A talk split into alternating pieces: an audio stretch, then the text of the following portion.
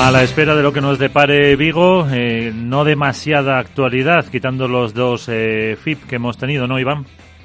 Bueno, sí, la verdad que han sido 15 días sin programa, que hay que decir que nos echaron la bronca el martes pasado en las redes sociales por no anunciar que no teníamos programa, que, nos echaban de menos, la gente preguntando por nuestro podcast, eso nos gusta, vamos, no nos gusta que nos echen la bronca, pero nos gusta porque nos oyen, nos buscan nos, nos esperan todos los martes por la noche, incluso los miércoles por la mañana eh, en el podcast habitual que tú nos mandas, Miguel.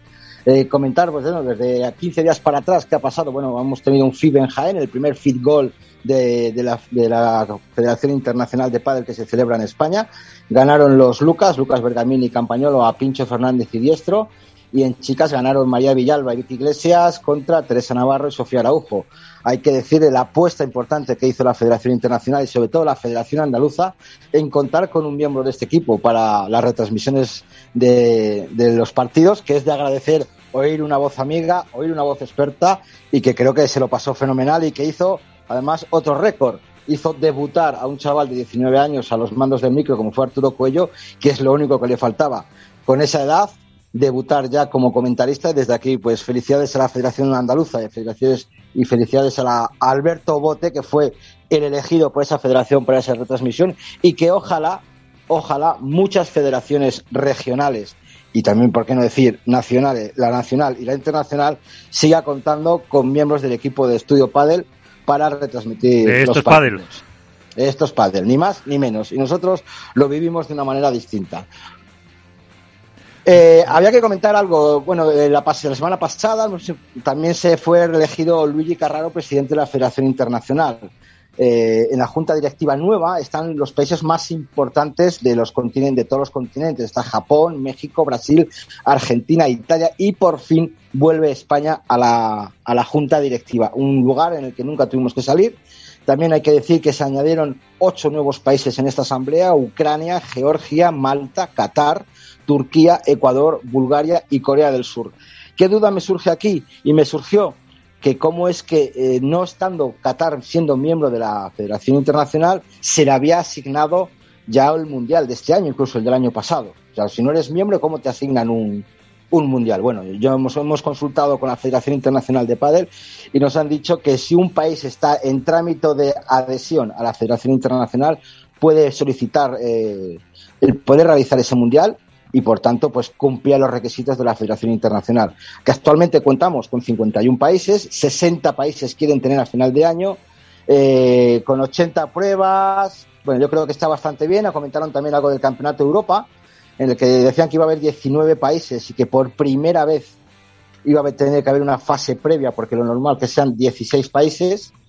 Y bueno, luego la verdad que hay que comentar algo respecto a World el Tour, es que se está planteando, se está negociando tener una nueva prueba de World del Tour para el calendario 2022 que va a ser en Reus, en la casa de Ari, Ariadna Sánchez.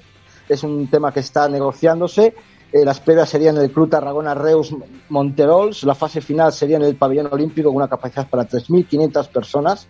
Y hay que decir que eh, hay antecedentes de celebración de, de pádel en esta ciudad, en Reus. Eh, yo he estado buscando, investigando y me he tenido que remontar hasta 2011, en el que se celebró el primer internacional Ciudad de Tarragona, en el antiguo Padel Pro Tour, en el que vencieron Lima y Mieres, Alan Perti y Cristian Gutiérrez, 6-2, 6-3. En chicas, las entonces número uno, Carol y Ceci, ganaron a una señorita que se llamaba Inés Montes, perdón, Liciar Montes y Pati Yaguno. Y me preguntaráis, ¿por qué? ¿Y dónde estaba Vela? Vela no jugó porque estaba lesionado. Eh, otra cosita que me gustaría comentar y dejar eh, un poquito en el aire, con mucho, con mucho, con mucho cuidado, porque luego todo se, se extrapola, es eh, en el periódico El Público de, Portugal, esta semana ha salido un, dos artículos en el cual condenaban o, comentaban un poquito la, la, sentencia de la Federación Internacional contra la Federación Portuguesa de Padel, en el cual se le podía llegar a reclamar a la Federación Portuguesa de Padel 50.000 euros por eh, la realización del Campeonato de Europa del 2019, que supuestamente no es legal. Eh, es un artículo que viene en portugués, he estado intentándolo traducir, pero bueno, más o menos se llega a decir que se incumplieron las normas de la Federación Internacional, se incumplieron los derechos de la Federación Internacional, que no tenían que por qué haber hecho ese, torneo y que por tanto se iba a exigir la devolución de ese dinero a los erarios públicos de Portugal. Veremos a ver cómo evoluciona esto, pero una vez más demuestra que todo el trabajo de la EPA y de Alfredo Garbisu no era la forma correcta. Y metiéndonos en el World del Tour de Vigo, pues bueno, pues eh, tenemos un torneo otra vez eh, con pista lenta. Veremos a ver cómo se desarrolla el partido y, comentar que hay muchos jugadores que están reclamando eh, las retransmisiones desde octavos e incluso desde antes de previa, antes de, Sí, desde octavos y dieciséisavos.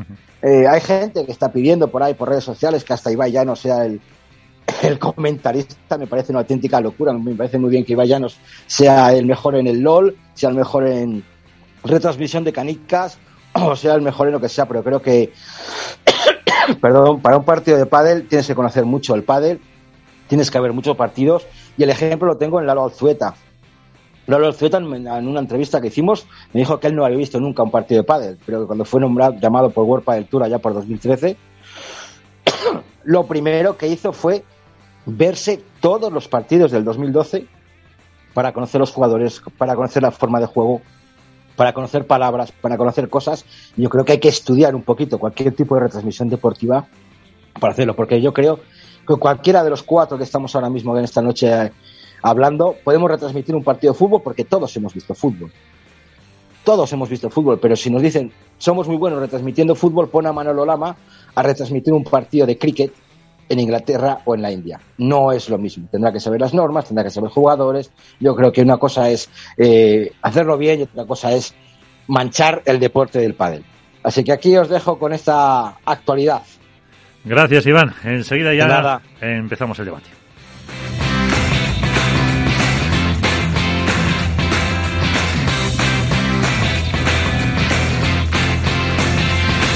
Esto es Padel.